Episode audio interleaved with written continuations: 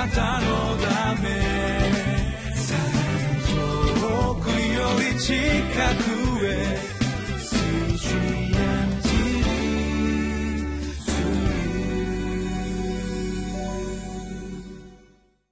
8月2日木曜日リビングライフの時間です。日本キリスト教団ベテル清水教会の井上です。今日もご一緒に聖書の御言葉を黙想しましょう。タイトルは「証人として召してくださった主は証言すべき場所もも示されます」聖書箇所は「使徒の働き22章12節から21節です。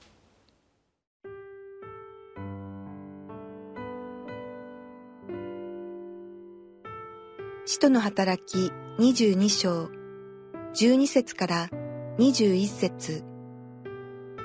すると、立法を重んじる敬虔な人で、そこに住むユダヤ人全体の間で評判の良いアナニアという人が、私のところに来てそばに立ち、兄弟サウロ、見えるようになりなさいと言いました。すると、その時私はその人が見えるようになりました。彼はこう言いました。私たちの父祖たちの神は、あなたに御心を知らせ、義なる方を見させ、その方の口から御声を聞かせようとお定めになったのです。あなたはその方のために、すべての人に対して、あなたの見たこと、聞いたことの証人とされるのですから。さあ、なぜためらっているのですか？立ちなさい。その皆を呼んでバプテスマを受け、自分の罪を洗い流しなさい。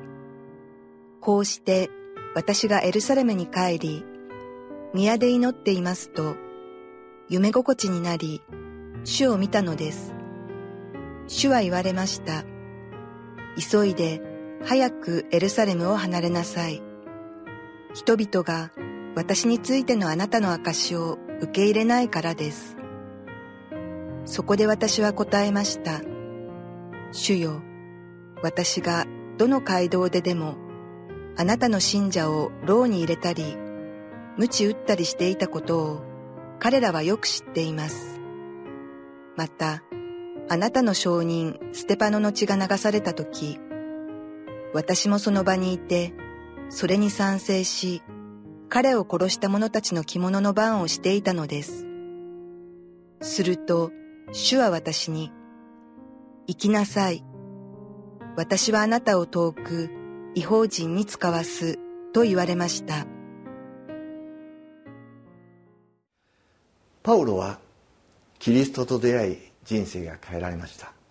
死から命へ、闇から光へ滅びから救いへ人生の方向性が180度変わりましたキリストと出会うと価値観が変わり人生観生き方が変えられます。彼はキリスト教の迫害者から伝道者に変わりました。キリスト教の真髄は変化にあると言えます。今日も昨日の続きの箇所を黙想します。パウロはダマスコに入りアナニアと出会います。12節。すると立法を重んじる敬虔な人でそこに住むユダヤ人全体の間で評判の良いアナニアという人が私のところに来てそばに立ち兄弟サウロ見えるようになりなさいと言いました。するとその時私はその人が見えるようになりました。パウロが手引きをされたどり着いた場所はユダの家でした。本来その家を荒らし信者を捕らえるために彼はダマスコに向かっていました。しかしキリストと出会い自らが捕らえられてしまいました。彼が連れて行かれた場所はいわば敵地のようなものです。恐れと不安を持っていたかもしれません。それはそうだと思います。今まで散々彼は迫害し彼らを苦しめてきたからです。その時アナニアという人がパウロのそばに来て兄弟サウロ見えるようになりなさいと言いました。予想外の言葉だったと思います。非難され殴られてもおかしくない。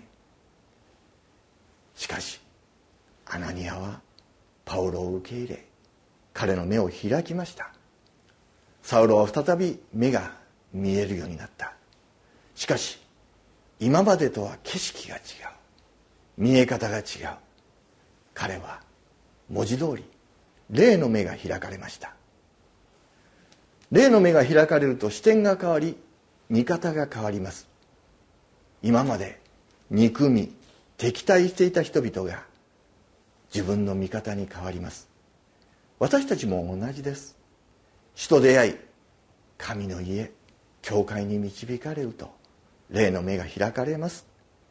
御言葉を聞き黙想すると主が心の目を開いてくださいます。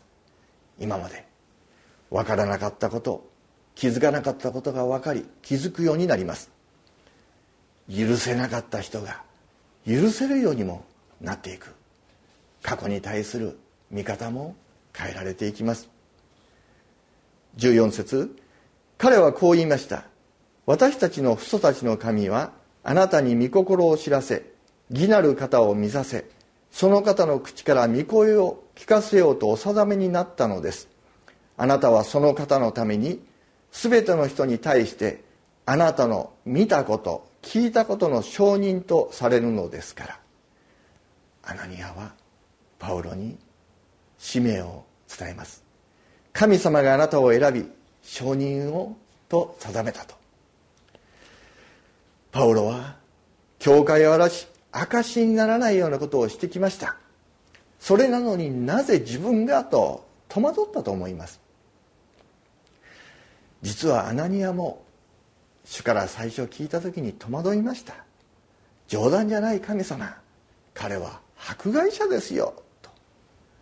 そのやり取りは9章で詳しく記されていますがその時15節9章の15節しかし主はこう言われた。行きなさい。あの人は私の名を違法人王たちイスラエルの子孫の前に運ぶ私の選びの器です。この言葉を聞いてアナニアはパウロが選ばれたということを知りました。主がパウロをイエスの皆を運ぶ器としてつまり証人として選ばれた。ですからアナニアはためらっているパウロに言いました。16節さあなぜためらっているのですか？立ちなさい。その皆を呼んでバブテスマを受け自分の罪を洗い流しなさい。この後パウロは悔い改めました。バブテスマを受けました。そして彼はダマスコの町に入り主の名を運ぶ器として早速証しを始めます。そしてエルサレムに帰っていきました。17節18節こうして私がエルサレムに帰り宮で祈っていますと夢心地になり主を見たのです。主は言われました。急いで早くエルサレムを離れなさい。人々が私についてあなたの証しを受け入れないからです。パウロはエルサレムで不思議な経験をしました。アナニアが言っていた通り主を見ました。そして主の言葉を聞きました。主はパウロにこう言います。21節。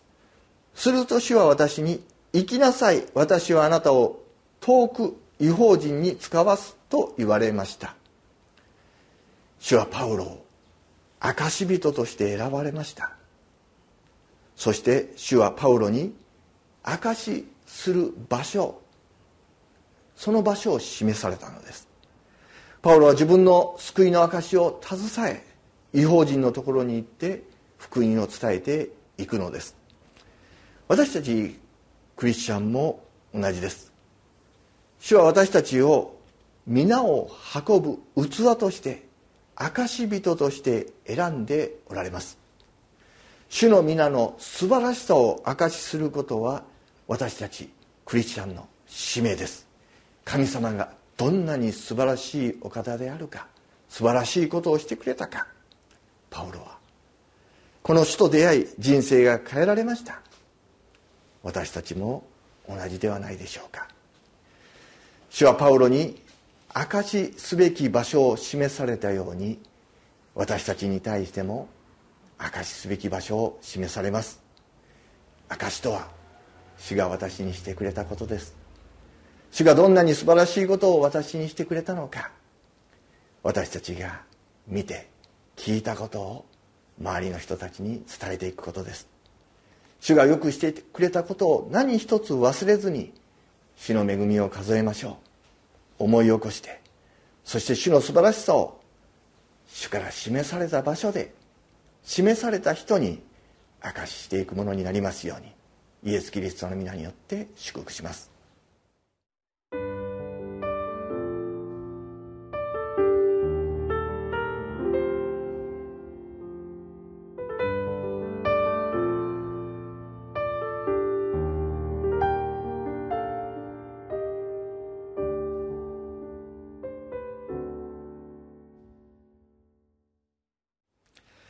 主の宮沢を見たことがなければ証しすることができません。主の言葉を聞いたことがなければ証しすることはできません。私たちはもっともっと主の宮沢を見たいと願います。もっともっと主の言葉を聞きたいと願います。教会の中に私たちの人生の中に神様の素晴らしい宮座が表されて皆をあがめそして神様の素晴らしさを初代教会のように証を伴って伝えていくことができますように皆によって祝福しますお祈りします愛する天のお父様あなたの皆をあがめます神様は本当に素晴らしいお方です。一人の人生を大きく変えてくださるお方です。主がよくしてくださったことを何一つ忘れることなくそのことを私たちが置かれている場所で私たちの周りにいる人たちに証しをしていくことができますように言葉を通して姿を通して明かしていくことができますようにイエス・キリストの皆によって祈ります。アーメン。あなたのため 지치고